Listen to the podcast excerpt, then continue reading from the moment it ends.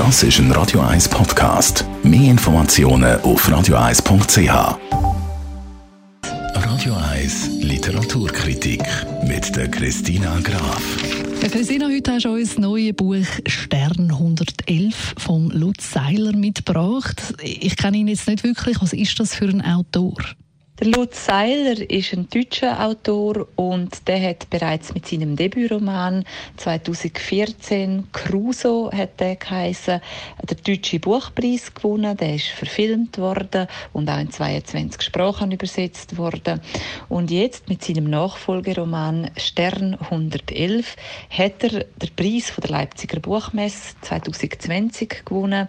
Wegen der besonderen Umstände hat er natürlich nicht können den Preis abholen. Deswegen ist er im ähm, Rundfunk, am Radio verliehen worden. Das hat aber der Autor äh, noch interessant gefunden, weil Stern 111, das sind offenbar alte Transistorradio gsi, wo man im Osten, in Ostdeutschland benutzt hat und deswegen hat er gefunden, das passe gerade zum Titel von seinem Roman. Hm, und wie im Buch Stern 111 wird das Leben von der Familie Bischof beleuchtet. Um was geht es da dabei genau? Einerseits geht es um die Geschichte von der Mutter Inge und dem Vater Walter. Die sind beide 50 und dann geht es aber auch noch um die Geschichte um den Sohn von ihnen, um den Karl, der ist so Mitte 20. Zwei Tage nachdem die Mauer gefallen ist, also 1989, verlöhnen Inge und der Walter, also die Eltern, sofort der Osten und gehen in den Westen.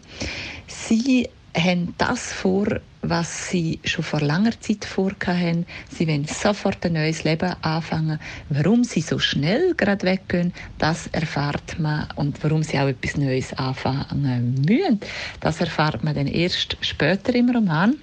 Und eigentlich sollte der Karl die Stellung halten er sollte sich um die Wohnung kümmern, um den Garten. Er sollte dort bleiben. Eigentlich gerade umgekehrt, anstelle dass sich die Eltern kümmern, sollte sich jetzt da in dem Roman der Sohn kümmern.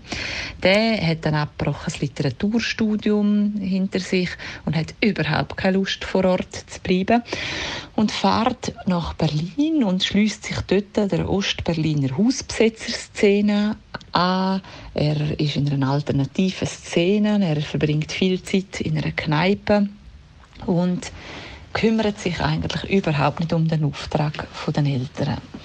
Die Eltern die kommen sehr weit, aber natürlich auch der Karl in dieser Szene. Und wie kann man den Roman jetzt einordnen, so ein bisschen von der Stilrichtung her? Es ist ein Wenderoman, ein Mauerfallroman, es ist auch ein Freiheitsroman und da werden zwei Erzählbögen kommen da zusammen, nämlich einerseits der Roadtrip, wo die Eltern ziemlich weit führt, um die halbe Welt nämlich, und andererseits ist es aber auch ein Berliner Roman, wo man in den Zeitpunkt hineinkommt, wo alles noch möglich war. Eben alles ganz frisch. Das Alte ist noch nicht ganz zu Ende, das Neue noch nicht gemacht.